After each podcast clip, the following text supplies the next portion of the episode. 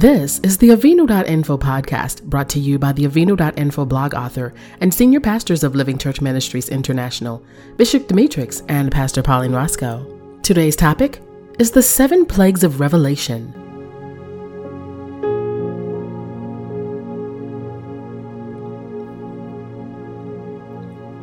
It's the week of December 8th, 2021, and it is also the time when powerful spiritual traditions cross over from pagan religions into Christian homes. But unfortunately, the happiest time of the year is the remnants of an old European forest religion of the worship of Saturn. The Encyclopedia Britannica confirms that the most wonderful time of the year is the resiliency of European multi level worship of Roman's multi demigods, where the chief celebration is in the honor of the beloved observance of Saturnalia, the banquet of the wintry wonderland spectacle is the demigod Saturn, the Roman god of agriculture, sowing, harvest, and seeds. Holiday, from the words holy day, originally a day of dedication to religious observance. In modern times, a day of either religious or secular commemoration. Many holidays of the major world religions tend to occur at the approximate dates of the more ancient pagan festivals. In the case of Christianity, this is sometimes owing to the policy of the early church of scheduling Christian observances at dates when they would eclipse pagan 1, taken from www.britannica.com. The historic policies of the early church revealed church leaders chose to allow the lowering holy statute of the comments against non tolerance doctrines and practices in the home of the believer. The kingdom of darkness wins when Adonai's people are lethargic. Deuteronomy 7 22 through 26 of the Amplified reads The Lord your God will clear away these nations before you, little by little. You will not be able to put an end to them quickly, for if you did, the wild animals would become too numerous for you. But the Lord your God will hand them over to you, and will confuse them with a great panic until they are destroyed. And he will hand over their kings to you, and you will make their name perish from under heaven. No man will be able to stand before you until you have destroyed them. You shall burn the carved and sculpted images of their gods in the fire. You shall not covet the silver or gold that is on them, nor take it for yourselves, so that you will not be ensnared by it in a deadly trap. For it is an abomination repulsive to the Lord your God. You shall not bring an abomination or idol into your house, and like it, come under the ban or doom to destruction. You shall utterly detest and you shall utterly hate it, for it is something banned. 2 John 1 8 through 12 of the Amplified also reads Watch yourselves so that you do not lose what we have accomplished together, but that you may receive a full and perfect reward when He grants rewards to faithful believers. Anyone who runs on ahead and does not remain in the doctrine of Christ, that is, one who is not content with what he taught, does not have God. But the one who continues to remain in the teaching of Christ does have God. He has both the Father and the Son. If anyone comes to you and does not bring this teaching, but diminishes or adds to the doctrine of Christ, do not receive or welcome him into your house, and do not give him a greeting or any encouragement. For the one who gives him a greeting, who encourages him or wishes him success unwittingly, participates in his evil deeds.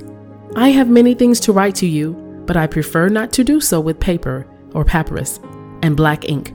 But I hope to come to you and speak with you face to face, so that your joy may be complete.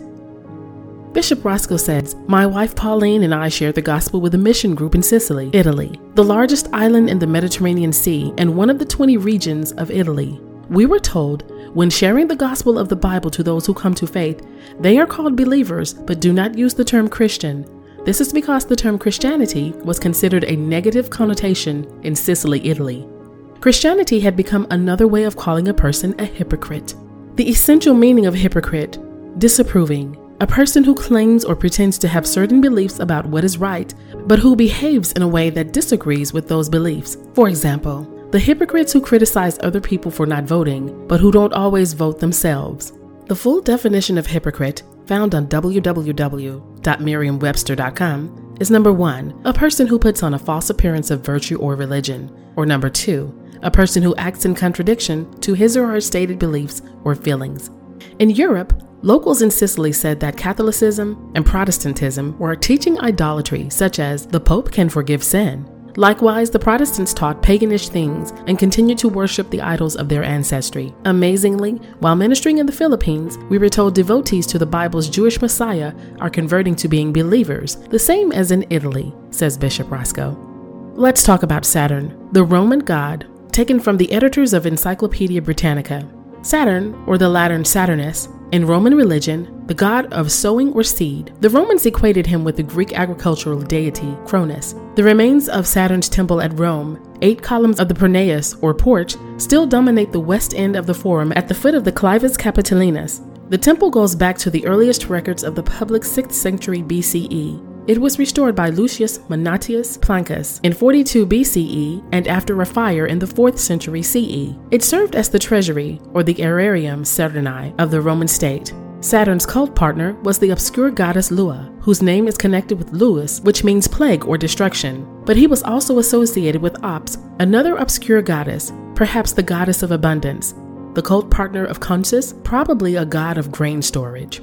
In Roman myth, Saturn was identified with the Greek Cronus. Exiled from Olympus by Zeus, he ruled Latium, in a happy and innocent golden age where he taught his people agriculture and other peaceful arts. In myth, he was the father of Picus. Saturn's great festival, the Saturnalia, became the most popular of Roman festivals, and its influence is still felt in the celebration of Christmas and the Western world's New Year. The Saturnalia was originally celebrated on December 17th, but it was later extended to seven days. It was the merriest festival of the year. All work and business were suspended. Slaves were given temporary freedom to say and do what they liked. Certain moral restrictions were eased, and presents were freely exchanged. The weekday, or Saturday, or in Latin Saturni dies, was named for Saturn. In ancient Greek underworld mythology, Saturn wouldn't be so bad, except he ate his own children to protect his throne. While everybody knows mythology is not human history, but the spirit realm is real, along with demons who need human assistance in the physical realm. So, what we believe establishes the kingdom of righteousness or the dwellings of the demonic empire. Why did God's people make choices that open doors for Satan to operate in Adonai's community of the faithful? It's because agents of hell give us suggestions of our desires, wants, and needs that are contrary to Adonai's word. This is why Yeshua, the anointed Messiah, came as the obedient son and faithful servant to reveal true righteousness and the love of truth. Now let's review the difference between the festival of Hanukkah and the celebration of Saturnalia. Jewish Hanukkah is a Jewish festival commemorating the recovery of Jerusalem and subsequent rededication of the Second Temple at the beginning of the Maccabean revolt against the Seleucid Empire in the 2nd century BCE. Eight candles and the Halakha, or the collective body of Jewish religious laws derived from the written and oral Torah, is like the House of Hillel, this is a reference to the disagreement between two rabbinical schools of thought, the House of Hillel and the House of Shammai, on the proper order in which to light the Hanukkah flames. Shammai stated that eight candles should be lit on the first night, seven on the second night, and so on down to one on the last night, because the miracle was greatest on the first day. Hillel argued in favor of starting with one candle and lighting an additional one every night, up to eight on the eighth night, because the miracle grew in greatness each day. Jewish law adopted the position of Hillel. And now about the Christmas tree, from pagan origins and Christian symbolism to secular status. An article issued from the ABC Radio Canberra by Penny Travers was posted on Sunday, December 18, 2016, saying a Christmas tree adorned with ornaments and lights is a centerpiece of the festive season. But have you ever wondered where the tradition comes from? Evergreen trees and plants have been used to celebrate winter festivals for thousands of years, long before the advent of Christianity. Pagans in Europe used branches of evergreen fir trees to decorate their homes and brighten their spirits during the winter solstice. Early Romans used evergreens to decorate their temples at the festival of Saturnalia, while ancient Egyptians used green palm rushes as part of their worship of the god Ra. The idea of bringing the evergreen into the house represents fertility and new life in the darkness of winter, which was much more of the pagan themes, Dr. Dominique Wilson from the University of Sydney said. That's also where the ideas of the holly and the mistletoe come from, because they're the few flowering plants in winter, so therefore they hold special significance. So the idea of bringing evergreens into the house started there and eventually evolved into the Christmas tree. There are several theories and legends as to how the evergreen fir tree went on to become a symbol of Christianity. One is credited to the English Benedictine monk Boniface, famous for his missionary work in Germany during the 8th century. The common story goes that Boniface encountered some native Germans performing some sacrifices in front of a mighty oak tree. Oak trees being sacred to the god Thor, Dr. Wilson said. Boniface seized his axe and felled or cut down the tree in order to stop the pagans from worshiping a false idol. The pagans were waiting for him to be struck down by lightning, but it didn't happen. So at this stage, he took the opportunity to convert them. The number seven, according to the Complete Word Study Bible Dictionary, means sufficiency, completeness, or wholeness. Revelation 15 5 through 8 of the Amplified. After these things I looked, and the temple or sanctuary of the tabernacle of the testimony in heaven was opened. And the seven angels who had the seven plagues, or afflictions, or calamities, came out of their temple, arrayed in linen, pure and gleaming, and wrapped around their chests were golden sashes. Then one of the four living creatures gave to the seven angels seven golden bowls, full of the wrath and indignation of God, who lives forever and ever. And the temple was filled with smoke from the glory and radiance and splendor of God, and from his power. And no one was able to enter the temple until the seven plagues of the seven angels were finished. Indeclinable means having no grammatical inflections. A grammatical term that is a word that must be determined from its context because it does not have anything added to a grammatical category, such as a tense, gender, mood, or number. An example of an indeclinable word is the word must or the word coffee. Inflect, according to thesaurus.com, is a verb used with object to alter, adapt, or modulate, as in the voice, to alter or adapt in tone or character. The power of storytelling inflected through a feminist sensibility, such as jazz inflected music.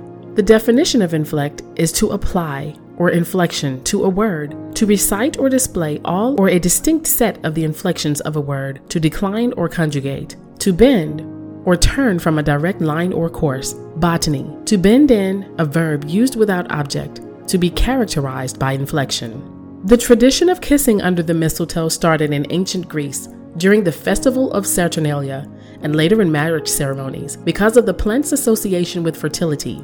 During the Roman era, enemies at war would reconcile their differences under the mistletoe, which to them represented peace. Romans also decorated their houses and temples with mistletoe in midwinter to please their gods. There is also a Nordic myth concerning mistletoe, and it goes like this The plant was sacred to Frigga, the goddess of love, but Loki, commonly known as the god of mischief, shot Frigga's son with a spear or, in some tellings, an arrow carved from mistletoe. Frigga revived her son under the mistletoe tree and decreed that anyone who stands under the mistletoe tree deserves not only protection from death, but also a kiss. In Victorian England, kissing under the mistletoe was serious business. If a girl refused to kiss, she shouldn't expect any marriage proposals for at least the next year, and many people would snub their noses at her, remarking that she would most likely end up an old maid. The modern Christmas tree originated in Germany, but the Germans got it from the Romans, who got it from the Babylonians and the Egyptians. The following demonstrates what the Babylonians believe about the origin of the Christmas tree. An old Babylonish fable told of an evergreen tree which sprang out of a dead tree stump. The Complete Word Study Bible Dictionary defines plige or pliges as to strike, a stroke, stripe, blow, wound, or injury. In the plural, see Luke 12 and 48, Acts 16 and 23, 2 Corinthians 6 and 5, 11 and 23, also Deuteronomy 25 and 3, and Proverbs 29 and 14, denotes washing away the blood and filth of the wounds. Metonymically, a wound caused by a blow, as in Luke 10 and 30, or Acts 16 and 33, in which wash their stripes denotes washing away the blood and filth of the wounds. See Revelation 13 and 14, or a deadly wound, also 13 and 3 and 12, and 1 Kings 22 35, and Isaiah 1 and 5. A plague meaning a strike or blow inflicted by God, or a calamity. See Revelation 9 and 20, 11 and 6, 15 and 1, 6 and 8 verses, 16 and 9 and 21st verse, 18 and 4 and verse 8, 21 and 9, 22 and 18, as well as Leviticus 26 and 21. Thank you for listening to this edition of the Avinu.info blog podcast. Special thanks to our authors, Bishop Demetrix and Pastor Pauline Roscoe, and to our editor, Val Gunter. We ask you to help us with a gift of any size. Many lives are being changed worldwide by this ministry. Contributions can be mailed to 401 Omega Street South, Birmingham, Alabama 35205, or visit avinu.info and click on the donate button to make a secure payment with your debit card, credit card, or PayPal account. Thank you in advance for your giving. Always walk blessed in the strong name of Jesus.